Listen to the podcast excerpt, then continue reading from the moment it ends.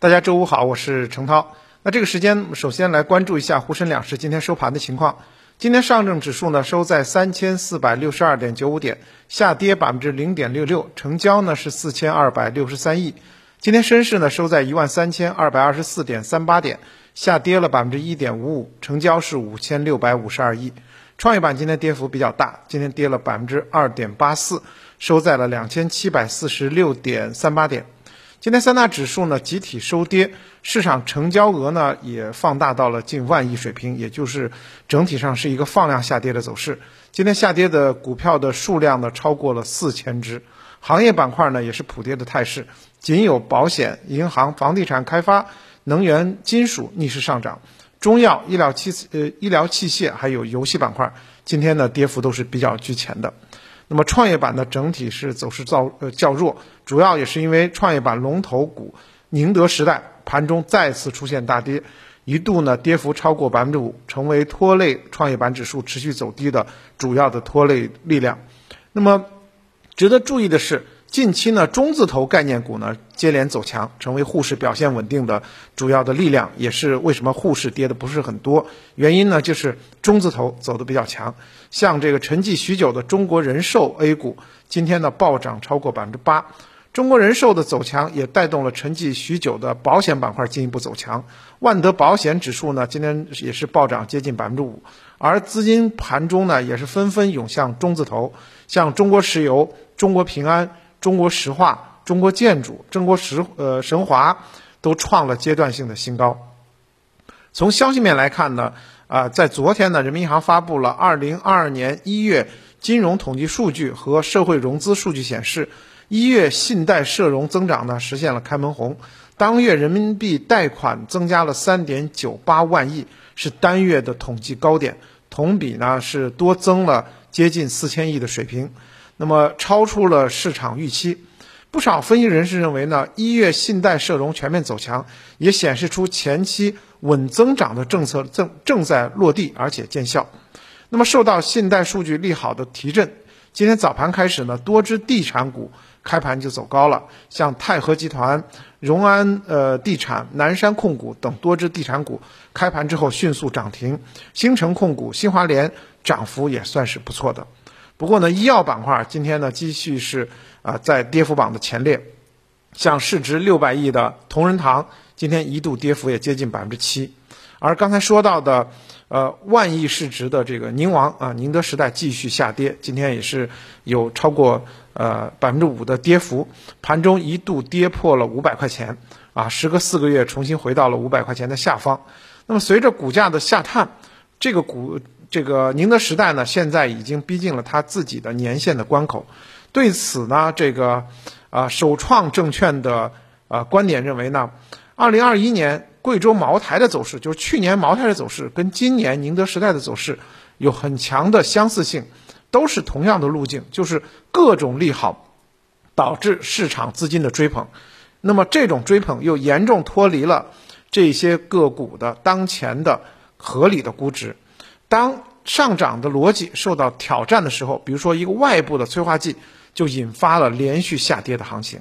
那么这个是去年贵州茅台就是这么走的。那么今年呢，啊，宁德时代也是这么一个走法。那么因此从判断来讲的话，宁德时代的调整整体并没有结束，未来可能还会有百分之二十的下跌的空间。这个是大家比较郁闷的，因为不仅仅是宁德时代个股的下跌，因为它在创业板当当中呢权重比较大。宁德时代的连续下跌，也代表着创业板走稳尚待时日。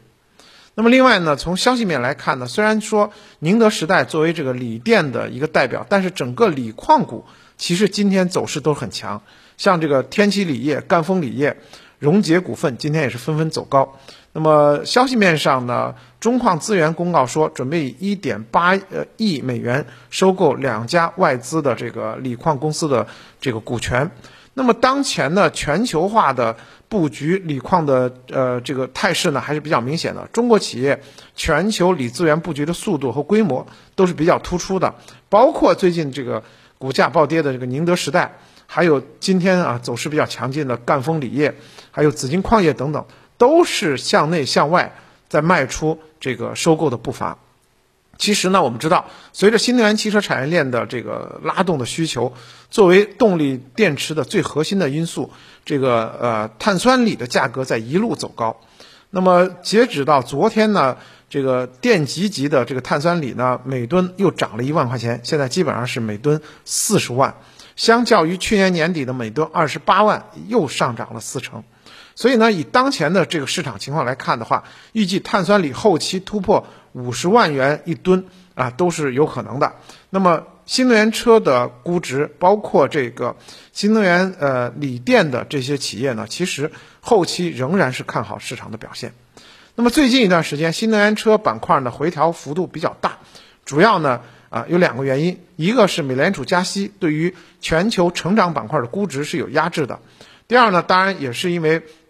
不管是新能源车还是锂电的资源股，涨得都有点太疯了，所以市场采取了一个避险的这样的一个调仓，那对于这些个股和板块都形成了一个压制，所以大家呢在操作这些成长股时，一定要注意它的这个成长节奏。另外呢，在今天 A 股盘中呢，大消费类股的这个旅游股，昨天呢我们做了非常认真的分析，今天呢继续在爆发。像呃国旅联合、凯撒旅业、曲江文旅今天出现涨停。旅游板块的核心的投资逻辑就是修复加成长。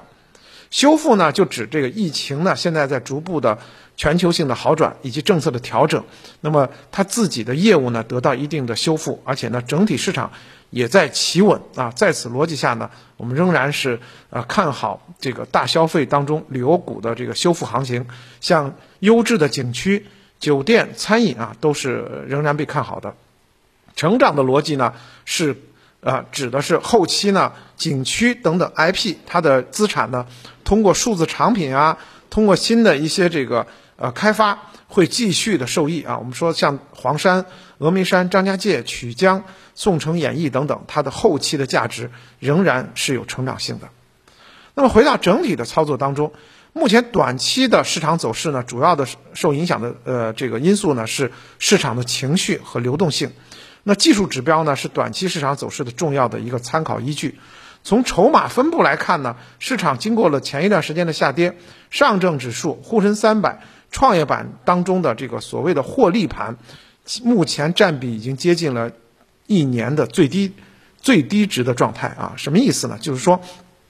已经有很多的浮筹已经被洗掉了，比如说像创业板的获利盘占比已经从三个月前的百分之六十六降至今天的百分之二十多。那么对于市场来讲的话，啊浮筹盘的洗清的话，也对后期呢这个啊逐步见底呢是有好处的。那么上证指数、沪深三百现在已经接近了前五个支撑位的平台，而创业板呢理论上已经进入到了技术性熊市。后期呢，跌速呢有可能会还会加大，但是在加大的过程中呢，寻底的过程也逐步的到来。那么，我个人呢，现在和很多机构一样，其实对于春季行情或者后市呢，持乐观的态度，所以认为呢，呃，大家还是要把握低估值板块在风格调换当中的后期机会。比如说，最近一段时间我们在观察盘面，虽然成长股呢还有创业板跌的比较大，但是像金融。还有刚需消费、消费升级这些防御性的板块也好，或者说低估值的蓝筹也好，逐步在接棒市场的这个主力资金。那么后期呢，大家可以关注像消费当中的养殖业，以及这个低估值板块当中的银行、保险这些板块。同时呢，也关注服务业加速复苏，对于旅游啊、机场、酒店这样的板板块的一些这个估值的修复的这个状态。当然了，一些这个。呃，激进的投资者呢，中长期可以继继续关注像低碳、数字经济，还有一些这个呃高端装备这些题材的走势，可以深入挖掘一下像氢能、五 G 加高端装备细分领域的优质的标的。好的，感谢您的收听。